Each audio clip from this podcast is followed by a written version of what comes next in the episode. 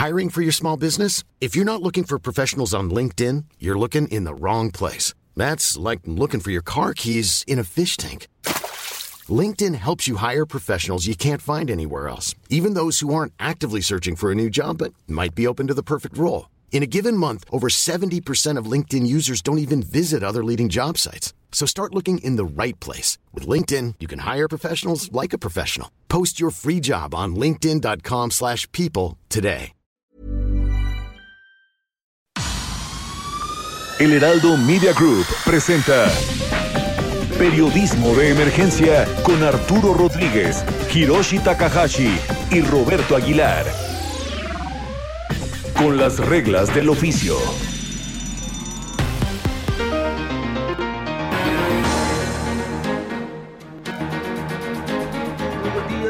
Bienvenidos a Periodismo de Emergencia. Es un gusto saludarle como siempre en esta oportunidad hoy, domingo, domingo 13 de junio. Hiroshi Takahashi, buenos días. Arturo, muy buenos días. Nacho Rodríguez Reina, buenos días. ¿Qué tal Hiroshi? Arturo, muy bien, muy buenos días. Pues un domingo lluvioso, ¿no? En buena parte del país, este, como para estar en casita escuchando a Periodismo de Emergencia. Por favor, quédese con nosotros en esta hora que seguramente le va a resultar muy, pero muy interesante. Tenemos ya nuestra sección Futuro Próximo. La semana iniciará con un tema polémico. El ministro presidente de la Suprema Corte de Justicia de la Nación, Arturo Saldívar, presentará su propuesta de consulta sobre la inconstitucionalidad que supone la ampliación de su presidencia.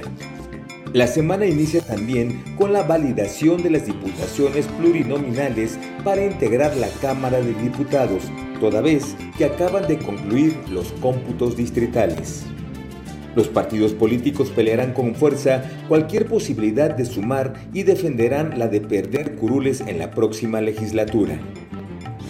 Por segunda semana consecutiva, la agenda México-Estados Unidos es de primera importancia y esta vez toca el turno al secretario de Seguridad Nacional de los Estados Unidos, Alexandro Mayorkas. El presidente López Obrador ha tenido una serie de desencuentros con las agencias de seguridad estadounidenses, particularmente con la DEA.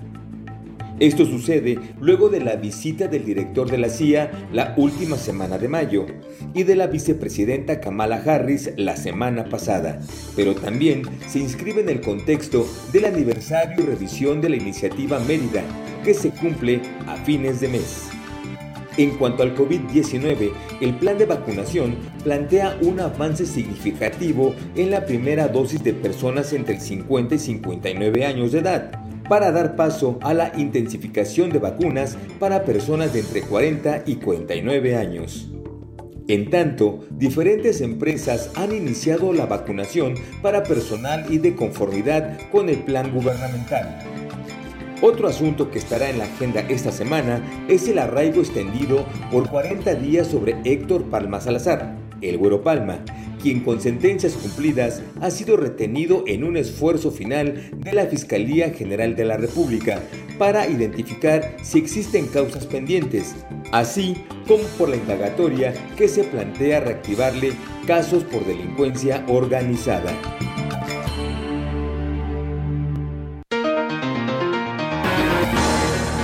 Pues bien, eh, gracias a José Luis Rodríguez por este avance de lo que viene en la semana, el futuro próximo. Y bueno, pues rápidamente eh, hablábamos en esta última parte del futuro próximo del el tema del Güero Palma, un tema que bueno, pues se relaciona con quizás el momento en el que históricamente detona la violencia y la inseguridad, una violencia y seguridad que tiene eh, pues diferentes factores, es dirían los académicos multifactorial, eh, transversal, etcétera, y en el caso de la Ciudad de México, pues de larga data.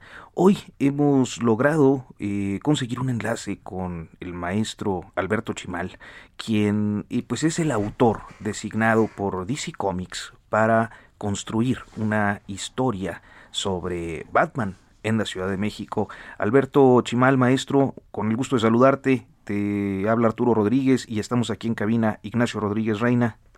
¿Qué tal Arturo? Eh, ¿Qué tal Arturo? Nuevamente Alberto, muy buenos días. Maestro Chimal, muy buenos días. Hola, muy buenos días, ¿cómo están? Pues eh, muy contentos de que estés en nuestro espacio y bueno, pues platícanos un poco cómo, cómo construiste esta historia. Bueno, eh, esta historia va a ser parte de una antología donde, eh, digamos, equipos creativos de 14 países van a colocar al mismo personaje, a Batman, en, eh, en sus diferentes, en, en cada uno en su propio país. Es decir, va a haber este, una historia de Batman en Turquía hecha por un equipo turco, otra eh, Batman en Polonia por un equipo de, de guionista y dibujante polaco, etcétera. Eh, y en este caso, tanto a mí como al artista, eh, que es este Rulo Valdés, nos eh, invitaron pues a, hacer esta eh, historia, en la, eh, una historia breve, una historia de ocho páginas en la cual se viera un poco de, de la ciudad, eh, de la Ciudad de México eh, y, y, de cómo podría un personaje como, como Batman desenvolverse en ella. Entonces, eh, lo que más nos interesaba era que no se pareciera a algunas otras eh, películas o historias que ponen a México como una especie de, eh, de, de, postal turística o bien eh, como una especie de, de imagen eh, falseada, de, prejuiciosa de, de, lo que realmente es, ¿no? Eh, teníamos muy claro, por ejemplo, que queríamos evitar eh, las clásicas vistas de México como una especie de desierto lleno de, de nopales, ¿no? Que es una, una imagen que tiene décadas, ¿no? Como, como prejuicio racista y que todavía en películas de este siglo aparece, ¿no? En alguna película el personaje de Brad Pitt se baja en el aeropuerto Benito Juárez, este toma un coche y diez minutos después está en Tijuana, ¿no? Lo cual es, por supuesto, completamente absurdo. Queríamos evitar eso. Queríamos, al contrario, mostrar eh, una geografía de la ciudad, detalles de su gente, de, de, de, su vida, de sus problemas también, que fueran este, realistas, pues creíbles. La trama tiene varias vueltas que, que, por supuesto, no puedo revelar todavía, pero siempre está en el fondo esa intención de mostrar un poco de cómo es eh, realmente más allá de los de los prejuicios de de otro tipo de falseos la Ciudad de México. ¿Y, ¿Y, de qué parte, maestro? Porque hay muchos elementos que podrían hacer una historia de Batman de pronto ultraviolenta, abordando la Ciudad de México. Eh, parte de esa violencia, de drogas, de lo cosmopolita de algunas zonas de la ciudad. ¿Qué fue lo que detonó de pronto comenzar a hacer esta historia, este conflicto? Bueno, eh, nos concentramos en la historia en el área del centro histórico, ¿no? Digo, podrían contarse miles y miles de historias, uh -huh. se han contado, en, en, por supuesto, acerca de todos los rumbos de la ciudad. Eh, nos interesaba, sobre todo, y a mí como, como escritor, como guionista, también hacer un poco de referencia no solamente al presente, sino a la historia de la ciudad. Y desde luego, eh, pues el centro histórico, que es una de las zonas más, más antiguas, tiene una larga historia en sus edificios, ¿no? en sus espacios, uh -huh. eh, incluso desde antes de la llegada de los españoles. Eh, parte de eso se toca, no, no a profundidad, porque sí estaba muy complicado eh, en ocho páginas. Un día quizá podríamos hacer varios tomos de una novela gráfica hablando expresamente de, de todos esos detalles en enorme profundidad, pero de momento, bueno, por lo menos tocar esa antigüedad, esa, además de esa persistencia, por desgracia, de, de la violencia, porque sí, tenemos, vivimos en una época en la cual la violencia está intensificada, pero, pero hemos tenido otros periodos en el pasado, ¿no? Desde el, desde el periodo colonial, que, que se manifiestan, que llegan hasta nosotros, pues en toda clase de historias, igual en la historia documentada y en eh, leyendas, ¿no? Este, consejas, todo tipo de, de, historias que se van transmitiendo de boca en boca. Sí, Alberto, eh, obviamente hiciste un ejercicio de imaginación para situar a, a, Batman, este superhéroe, en la Ciudad de México. Te lo y, y, y bueno, jugando con esta idea de la imaginación, ¿te, ¿te, imaginas a Batman combatiendo a la mafia del poder? ¿Cómo sería eso? Yo creo que un superhéroe como Batman o cualquier otro, pues honestamente yo creo que un superhéroe no es la solución a los problemas eh, políticos. Yo creo más bien que, que tiene que ser otra cosa, tiene que ser este la acción colectiva, la acción de la propia gente. por varias razones. Obviamente la primera es que los superhéroes no existen, ¿no? Eh, pero además, eh, Batman, como, como eh, todos estos otros superhéroes, existe en una especie de, de mundo ficcional idealizado en el cual muchas acciones no tienen consecuencias, en el cual eh, no hay, digamos, una eh, visión clara de lo que representa la política, de lo que representan las acciones de, de los ciudadanos comunes en una, en una comunidad. ¿no? Lo que hay son peleas de, de, tipos vestidos espectacularmente contra otros tipos vestidos espectacularmente. Y ese tipo de historias puede decir cosas, pero no hay que tomarlo como una especie de guía pues para para la acción en el mundo no me parece que no va por ahí.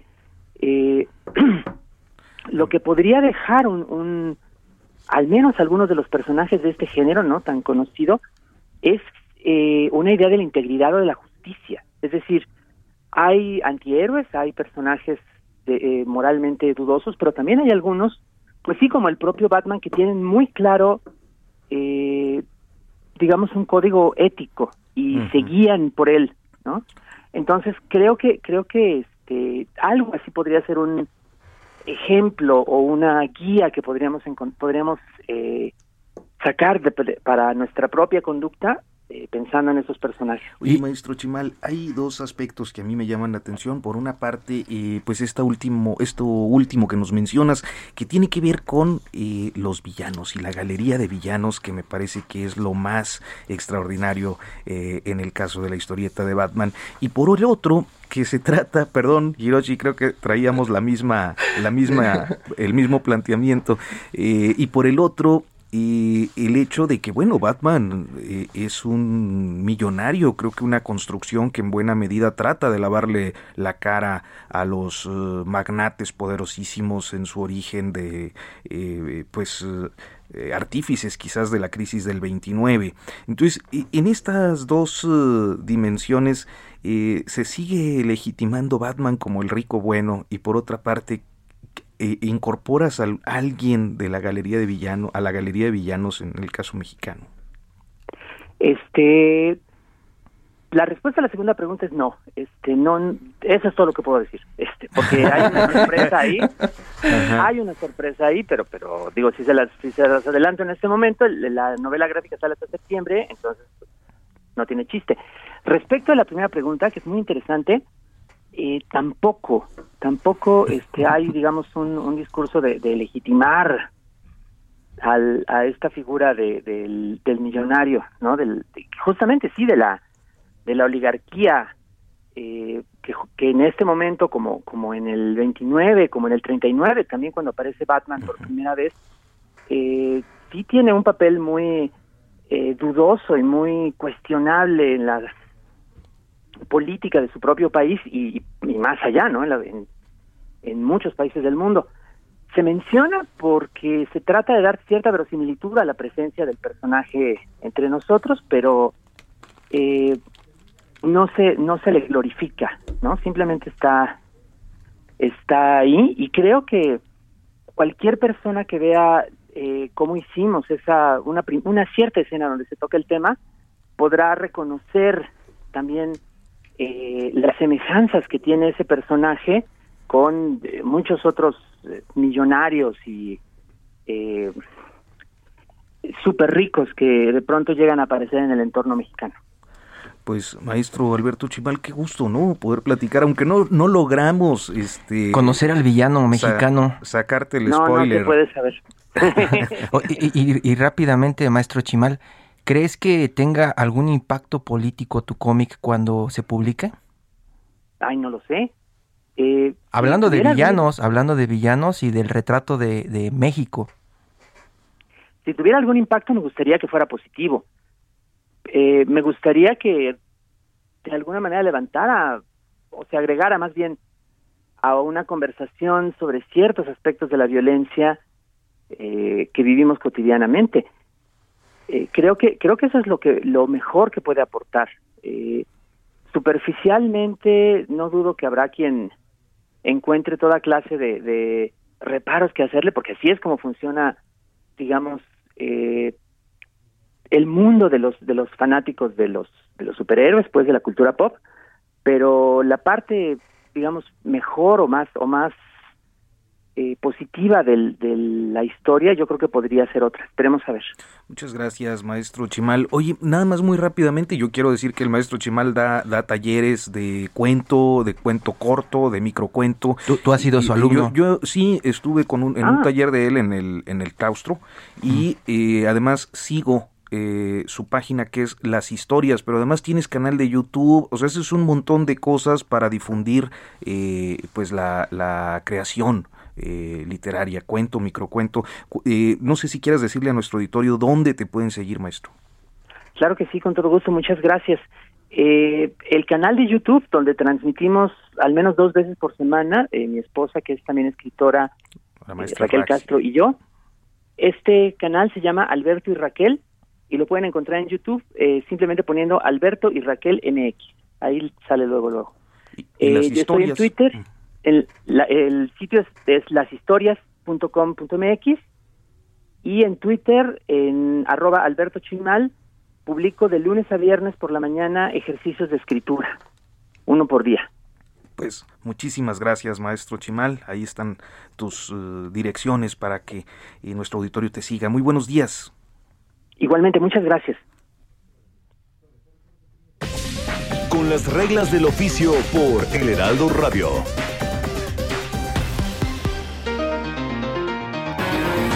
Damos un viraje a nuestra temática del día y es un gusto contar con eh, esta comunicación con la maestra Carla Humphrey, consejera electoral. Eh, muy buenos días, maestra. Te saluda Arturo Rodríguez. Estamos aquí, Ignacio Rodríguez Reina y Hiroshi Takahashi. Hola, buenos días. Un gusto estar con ustedes y saludos a su auditorio. Muy buenos días, maestra. La saluda eh, Hiroshi Takahashi. a nosotros nos gustaría saber un poco cuál fue este resultado desde el INE de las elecciones que ya hablaba usted de que eran las más grandes de la historia, pero también hablaba de que algunos violentadores ocuparían cargos. ¿Qué fue lo que pasó después de ese domingo? Eh, pues después de ese domingo que vimos una amplia participación ciudadana y creo que hay que reconocer eh, pues la labor primero de las y los funcionarios de mesa de casilla, de la ciudadanía, también ir a votar, de apropiarse de las elecciones creo que es una buena noticia que hayamos tenido 52.67% de participación en una elección intermedia, la participación más alta de, eh, pues de este siglo para empezar, pero desde 1994 en una intermedia.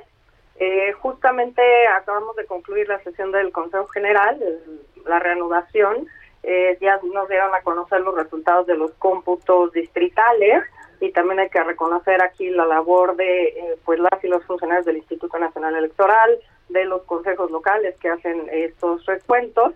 Y la verdad es que primero pues fue muy apegado el resultado del PREP que dimos a conocer o que empezó desde las 8 de la noche del domingo con los conteos rápidos que se dieron eh, alrededor de las 11 de la noche. Y ahora eh, se confirma con los cómputos distritales. Estamos ahora inició a las 8 de la mañana el cómputo para determinar eh, los cómputos eh, por circunscripción y con esto ya tendremos, digamos, eh, la conformación de la Cámara de Diputados y Diputadas, que por supuesto, pues a partir del jueves se empiezan a correr también plazos de impugnación, pero creo que es una buena noticia que hemos acabado en el recuento eh, se recontaron eh, 98.383 paquetes, es un recuento de 60.62%, que es igual a la intermedia anterior, es menor en 16 puntos porcentuales a 2018 y solamente en 11 distritos hubo un recuento total porque había eh, menos de un pulso porcentual de diferencia en la votación entre el primero y el segundo lugar y es una causa que, le está, que establece la ley. en términos, de mujeres y de participación, eh, digamos, pues todavía tenemos eh, eh, pues que ver los resultados por circunscripción, pero creemos que va a garantizarse también la paridad, eso es una buena noticia. solamente ahorita con mayoría relativa tendríamos 49.69% de triunfos de mujeres con 149 de 300 distritos de mayoría relativa. Falta computar representación proporcional eh, de las acciones afirmativas, pues también eh, llegarán a formar parte eh, de la Cámara y las personas postuladas por esta vía. En la vía de mayoría relativa 29, falta ver el tema de, las plurinominales. Y en tema de violentadores, pues la verdad es que, pues yo como lo comenté, no comparto que nos haya hecho este muestreo censal eh, o revisión censal no muestral, entonces revisamos solamente 1.177 candidaturas. Fue un proceso importante porque es algo que nunca se había hecho, la 3 de 3 pues es algo novedoso en este proceso electoral, justamente para materializar la reforma en materia de violencia política. Eh, hubo institutos eh, locales que sí lo hicieron con más número de cargos que el INE. Yo creo que esto es un llamado de atención justo ah, para que revisemos todo. Sí. Gracias, consejera. ¿Hasta qué, hasta qué nivel de eh, registro de violencia política de género llegamos en esta ocasión? El registro, eh, tenemos 67 casos, más de hombres que de mujeres, por supuesto, solamente 13 mujeres. Algunas reincidencias, un hombre en Veracruz, ocho veces reincidente. Este, y, creo, y creo que aquí la sentencia de la sala superior no ayuda porque establece nosotros eh, de la revisión que hicimos, retiramos el registro a tres personas, dos hombres y una mujer, impugnaron y la sala superior determinó que las autoridades administrativas electorales, el INE y los institutos, no tienen atribuciones para revisar este requisito de elegibilidad de tener un modo honesto de vida, lo cual yo creo que es un retroceso, es una mala noticia, hace que las mujeres tengan que acudir otra vez a otra instancia, una vía incidental en su caso, para que una autoridad jurisdiccional, la sala superior, las salas regionales o los tribunales locales, analicen esta causal para ver eh, si la cumplan o no y en su caso retirar el registro. En, los casos que tenemos registrados ya con violencia política, con alguna sentencia o resolución firme, este, solamente en el 12% de los casos, es decir, en 8 de estos, es cuando los tribunales analizan el modo honesto de vida. Yo creo que es un llamado de atención primero a, a, la sala superior a que también pues eh, se dé las instrucciones o se cumpla con este criterio y eh, pues los tribunales del país empiecen a analizar este requisito para en su caso eh, retirar o negar una candidatura a las personas violentadoras de mujeres. Consejera, no tenemos que hacer una pausa, pero estamos muy interesados en poder platicar un par de cuestiones todavía más con, con usted. Espero que nos acepte eh, ir al corte y regresar en un momento. Vamos a hacer una pausa.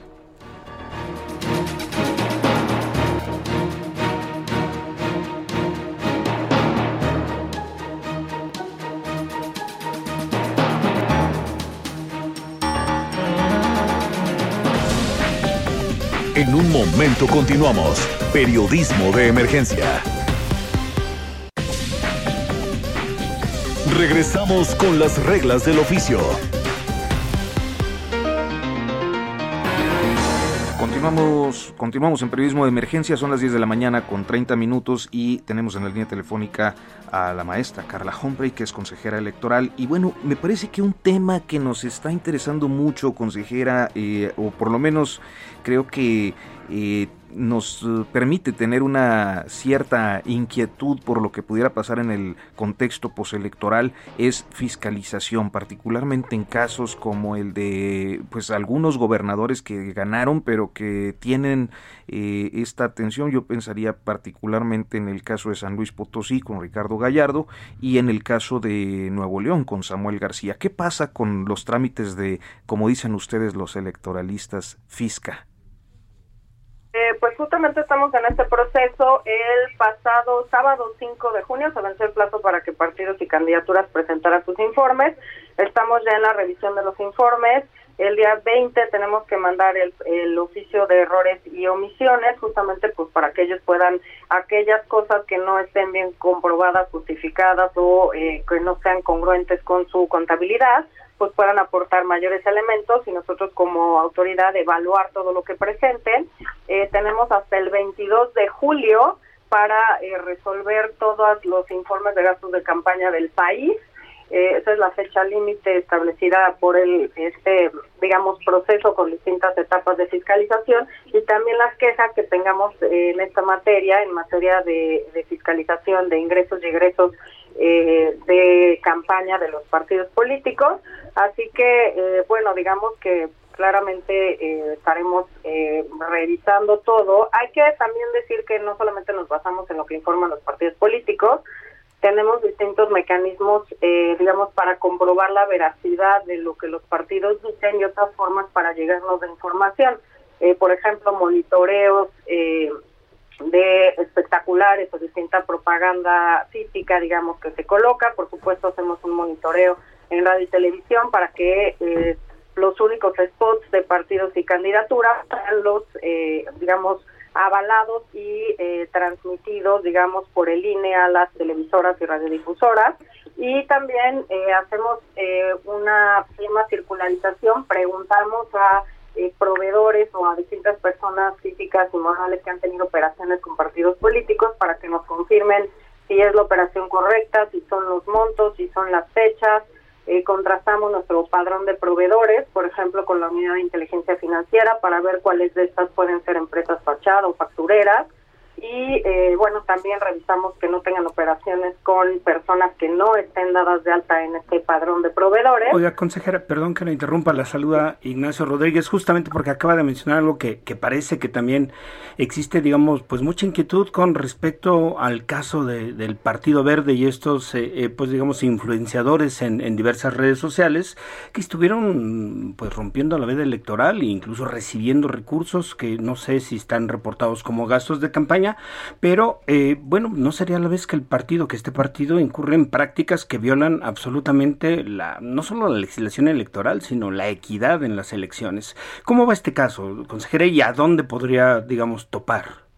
Este caso, eh, pues se presentó obviamente una queja ante la comisión, bueno, ante el INE, que resuelve la comisión de quejas y denuncias, ordenó el mismo día de la elección en redes sociales, a Twitter y a Facebook, retirar todos eh, estos, digamos, pues promoción del voto o, propaganda en veda electoral. Eh, ya se retiraron, por supuesto también desde fiscalización eh, estamos también analizando pues si hubo alguna contraprestación, algún pago del Partido Verde Ecologista a todas estas personas. Bueno, algunas ya aceptaron que sí habían recibido dinero, ¿no? Claro, para nosotros tenemos que comprobar dónde salió, cómo se los pagaron, también decir que depende del monto, pues están recibiendo dinero en efectivo, que los partidos políticos pueden manejar hasta determinado monto de recursos en efectivo. Entonces, digamos que estamos haciendo este análisis para determinar, como bien nos señala, si hay algún eh, ingreso y egreso de las campañas de este partido y determinaremos lo conducente propiamente en comisión de fiscalización respecto a eh, los ingresos y egresos y, y pues lo veremos en Consejo General y claramente reflejado también en la revisión que se está haciendo al Partido Verde Ecologista como a todos los demás de los informes de gastos de campaña. Carla Humphrey, y, al final eh, sucederá algo porque de pronto tenemos el caso del Partido Verde, que no es la primera vez que sucede que hacen algo fuera de la ley. Se planteó quitarle el registro. Nuevo León tenemos el caso también de estos gastos en San Luis Potosí, por ahí también hay, hay casos de, gastos probados. ¿Le va a temblar la mano al INE otra vez? Pues eh, yo no estaba, no, no era parte del INE en aquella ocasión pero yo no creo que le haya temblado. Hay una sentencia de la Sala Superior que claramente sanciona al Partido Verde Ecologista por este tema de eh, incumplir con la veda electoral. Eh, haciendo que distintas personas hagan propaganda el día de la jornada electoral. Esto, digamos, ya fue sancionado. Ahora, pues estamos otra vez en ese supuesto o en un supuesto muy parecido y estamos justamente analizando dentro de todas las rutas, no dentro de, eh, pues, incumplir con la veda electoral, pero también en tema de redes sociales, que bueno, a partir también de esta pandemia, pues el, tema de influencers, de redes sociales y todo en campañas creo que, creo que ha sido eh, mucho más claro que en otros procesos electorales y por supuesto también ver cuáles son las implicaciones de este tipo de propaganda eh, en los partidos políticos. No pagan, no solo en el el verde, hay, varios casos, como ya mencionaste, entonces ver cuáles son los efectos en una fiscalización, es una aportación lícita, ilícita en especie, cómo se computa, etcétera. Claramente, pues hay que acudir a eh, estas redes sociales a ver eh, eh, pues cómo manejan, digamos, este mercado, cómo eh, se maneja pues, este modo de vida, ¿no? Eh, estas personas que están en redes sociales promocionando una gran cantidad de cosas y que ahora también inciden en política. Pues consejera Carla Humphrey, le agradecemos muchísimo que nos haya tomado esta comunicación. Sabemos que pues están ya en sesión desde las 8 de la mañana y para nosotros pues es importante poder tener este diálogo. Muy buenos días, gracias. Buenos días, gracias por Muchas gracias. Que esté muy bien, muy buenos días. Igualmente, hasta luego. Con las reglas del oficio por El Heraldo Radio.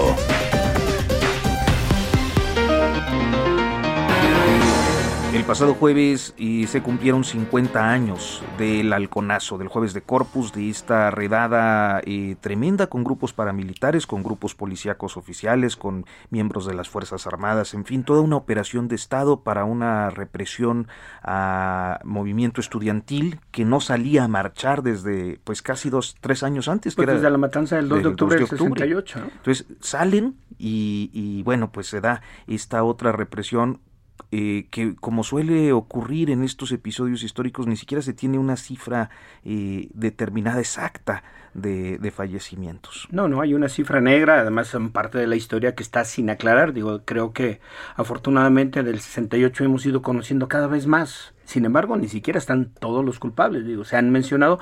Y creo que en el 71 también este eh, persiste una una digamos una situación así en la que se conoce, pero no se conoce todo y a la medida que la historia va avanzando, por supuesto, vamos atando los cabos, los hilos sueltos de qué ocurrió verdaderamente y bueno pues en este caso tenemos justamente para platicarnos a nuestro querido amigo escritor periodista además un gran investigador de, lo, de estos temas no que y acaba de publicar además en el, este jueves en, en el portal de Aristegui Noticias una investigación que tiene digamos revelaciones y nueva información novedosa que no conocíamos. Y bueno, pues le damos la bienvenida a Jacinto Rodríguez Munguía. ¿Qué tal, Jacinto? Muy buenos días. Jacinto. Duro, Hiroshi. Hola, Jacinto. Qué, gusto estar nuevamente con ustedes. Pues por segunda semana te estamos consecutivas, ya, ya te vamos, ya te vamos a ir eh, pasando nuestra factura, pero este, no, al contrario, ¿no? O cómo. Sí.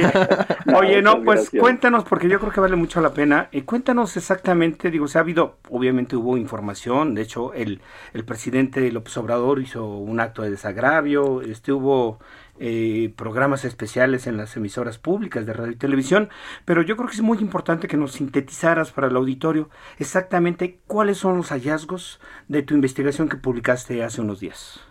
Este, básicamente eh, yo pondría la importancia de, que tuvo el papel tan importante, tan central que tuvo el ejército, ejército como tal, como institución, no como eh, siempre hay pugnas. El, ejército es, un, es, un, es una institución, un órgano que está intensamente en pugna, pelean, hay grupos, etcétera. Pero en el, en el en el 71 en particular lo que vemos es un trabajo organizado, sistematizado de parte del ejército como institución y creo que ese es uno de los puntos eh, que, que nos vuelven, nos dan otra mirada y otra lectura de la importancia que tiene la relación del presidente con las instituciones y particularmente con el ejército. En ese momento teníamos ya a un secretario de la defensa que no le decía nunca, no, nunca, pero ni de chiste al presidente Luis Echeverría Álvarez. A diferencia en el 68, que sí, Marcelino García Barragán tenía la pugna con el Estado Mayor Presidencial, en fin, ahí había como diferencias que de algún modo se van a, van a presentar el 2 de octubre con la masacre en Tlatelolco. El 10 de junio no, lo que vemos es una sincronización desde las todas las instituciones para, eh, si bien el ejército de manera directa no lo hace, pero sí ayuda. Es decir, ahí están todas las órdenes en sus documentos. No es una deducción, no es una inducción. Estás presentando documentos que no se conocían, ¿no? Así es, son documentos de la misma Secretaría de la Defensa Nacional. Este, en el 2001 llega un paquete menor, pero muy interesante al Archivo General de la Nación, y ahí están las partes militares, militares, con sus sellos, sus marcas, sus firmas, los nombres. Está, está todo lo que a veces como investigadores buscamos, las pruebas contundentes e irrefutables, ¿no?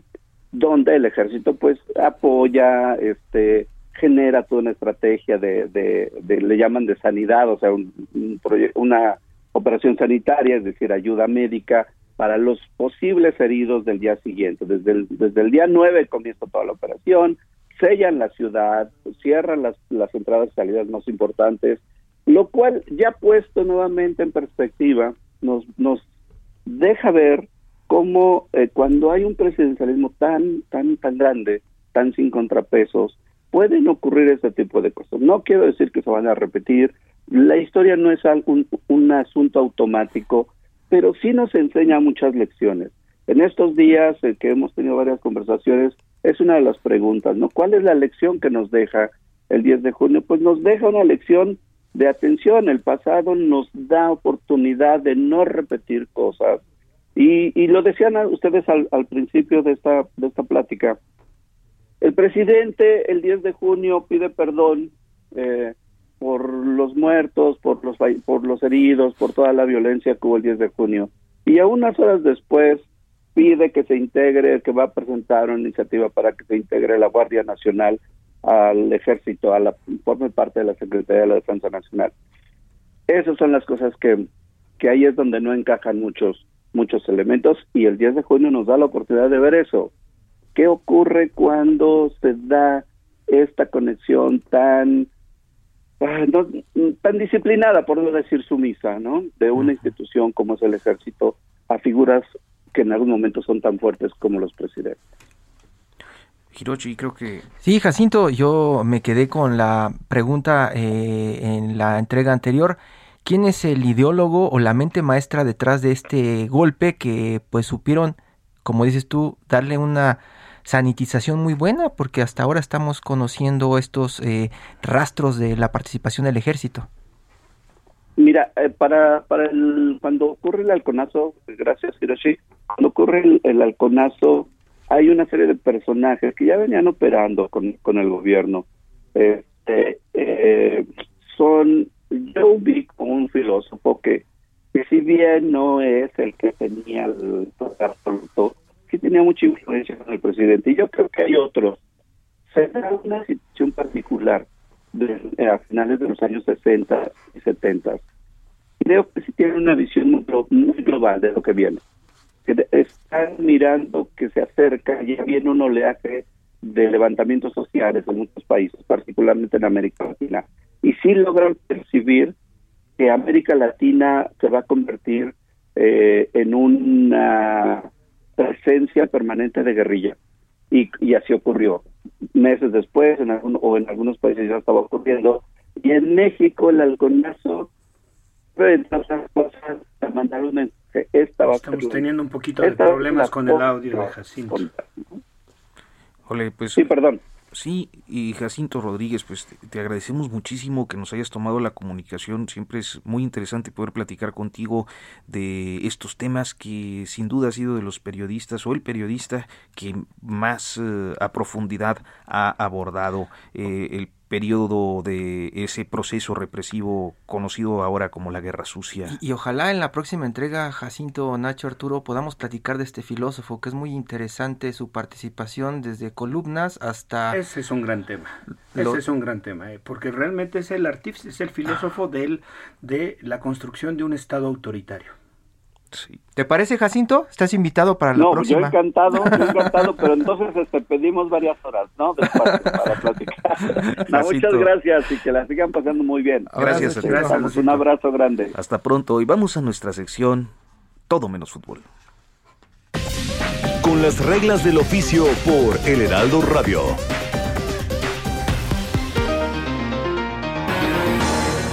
continuamos ahora con eh, todo menos fútbol en esta sección que como usted sabe pues abordamos temas eh, un poco más eh, atractivos, relajados y diversos. De la realidad del país, que, a veces ni siquiera ocupan los espacios suficientes. Exacto, y que además muchas veces lo merecen, creo que en muchos casos porque se trata de noticias muy positivas, de noticias, de buenas noticias pues, que es lo que muchas veces hace falta y esta vez hemos establecido comunicación con eh, la chef Claudia Albertina Ruiz, Cuéntanos un poco de su perfil, Ignacio.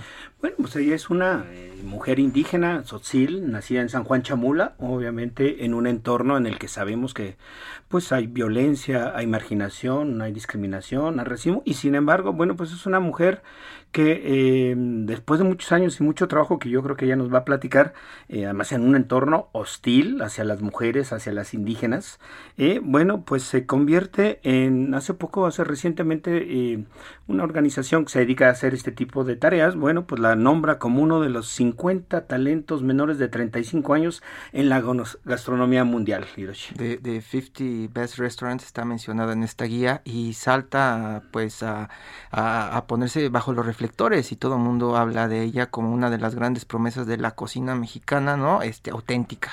Así es, y bueno, pues creo que ya tenemos en la línea a la chef Albertina Ruiz. Muy buenos días, ¿qué tal Albertina? ¿Cómo te va? Hola, buenos días a todos. Mucho gusto y muchas gracias por el espacio.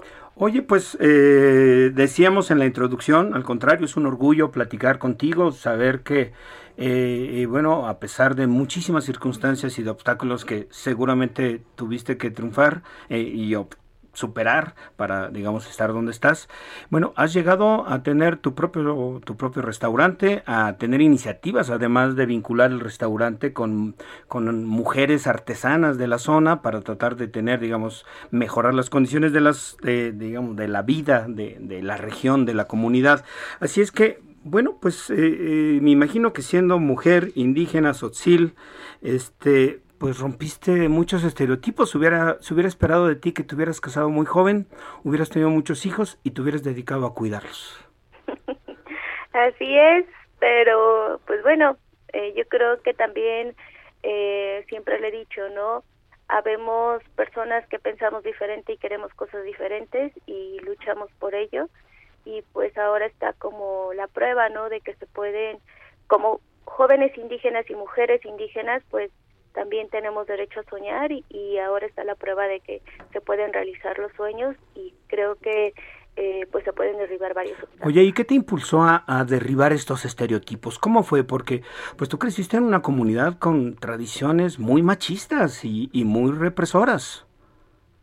Pues eh, yo creo que aquí es más como escucharme a mí misma, eh, saber de lo que yo quería independientemente de lo que decían los demás.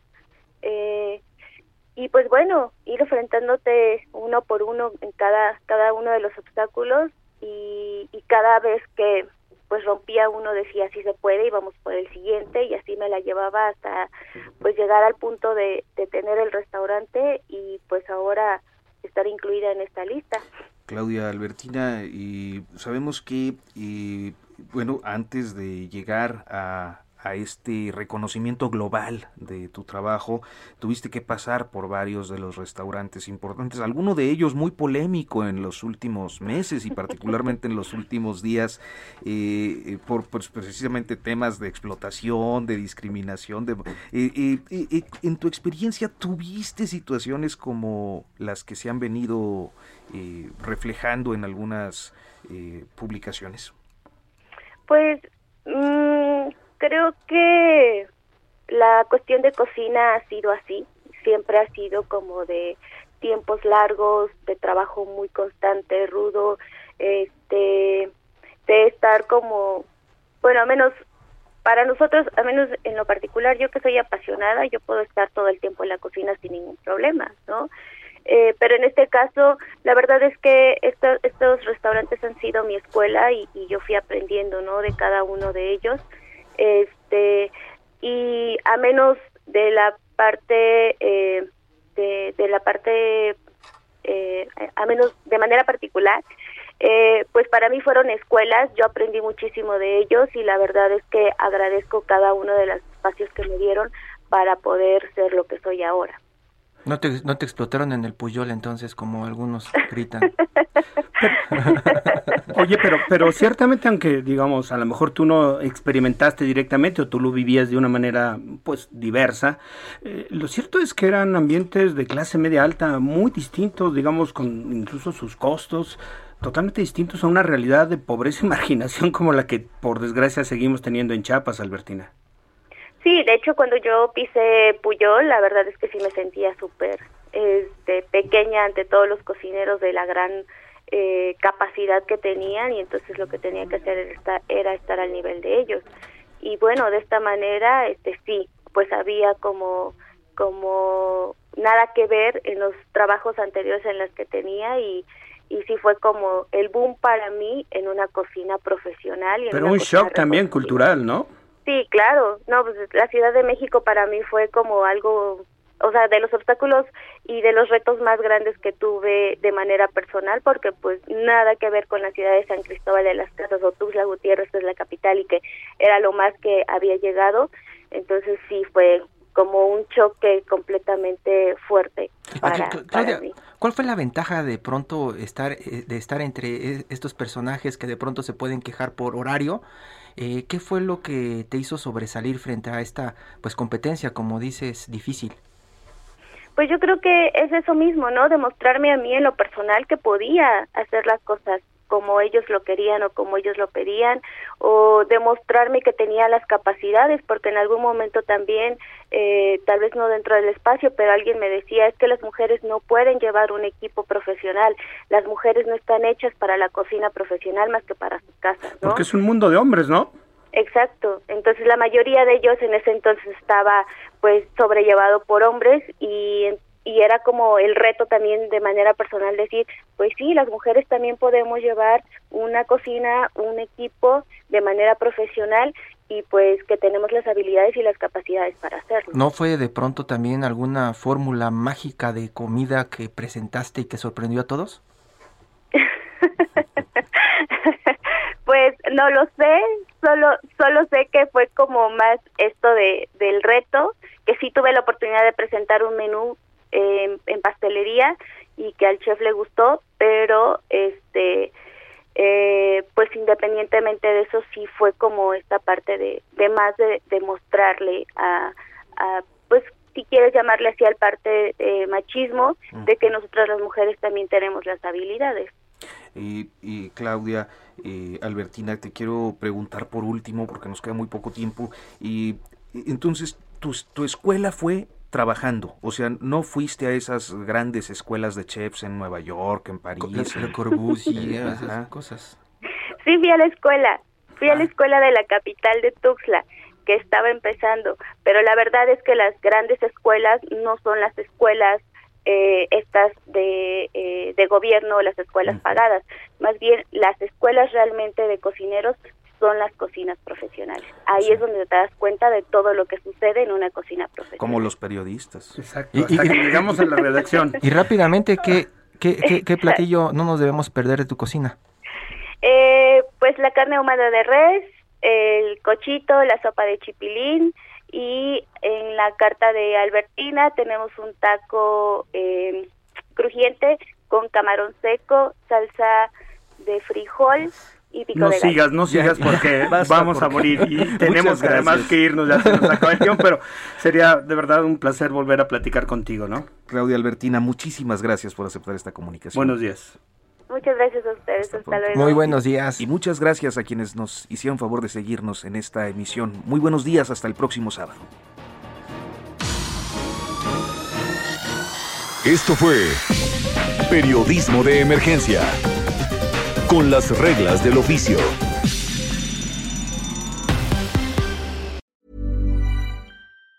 Planning for your next trip? Elevate your travel style with Quince. Quince has all the jet setting essentials you'll want for your next getaway, like European linen, premium luggage options, buttery soft Italian leather bags, and so much more. And it's all priced at 50 to 80% less than similar brands. Plus, Quince only works with factories that use safe and ethical manufacturing practices. Pack your bags with high-quality essentials you'll be wearing for vacations to come with Quince. Go to quince.com slash trip for free shipping and 365-day returns.